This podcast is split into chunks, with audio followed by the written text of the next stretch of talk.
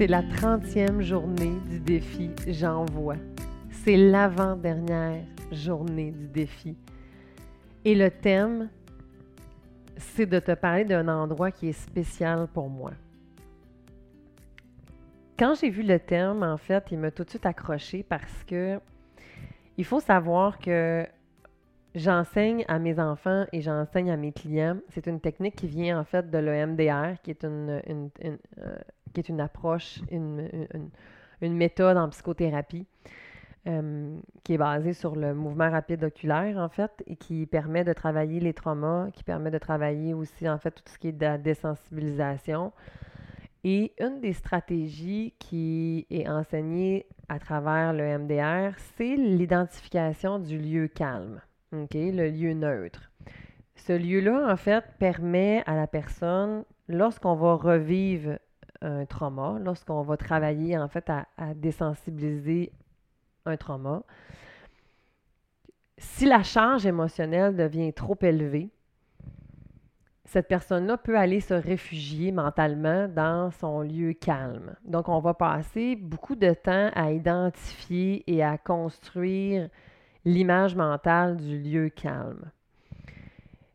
L'objectif, quand on est surchargé quand on fait ce travail-là en MDR et de retourner justement euh, dans son lieu calme, d'attendre que la charge émotionnelle redescende, accompagné du thérapeute. Et une fois qu'on est calmé, on peut soit recommencer euh, la désensibilisation ou on, refixe un autre rendez-vous, là, en fait, euh, dépendamment de comment la personne va, en fait.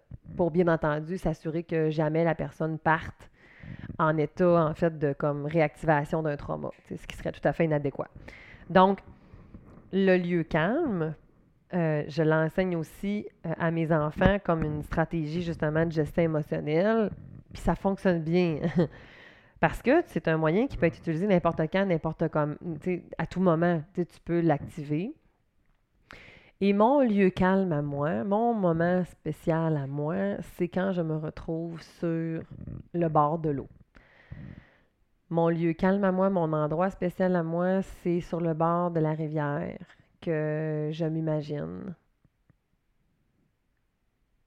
J'ai les doigts dans l'eau, c'est froid, c'est en été, mais il fait chaud à l'extérieur. Il n'y a pas de son. C'est très calme, puis on entend le bruit du silence. Tu sais de quoi je parle quand je dis qu'on entend le bruit du silence, là, tu sais, quand c'est palpable, puis tu sens, là, tu sais, que tu as l'impression d'être comme toute seule au monde, mais en même temps tellement entourée, tu sais. Par toute cette nature-là, il fait chaud, le soleil me regarde, j'ai les rayons dans mon visage. J'entends peut-être un oiseau ici et là, mais c'est doux, on est bien, c'est confortable.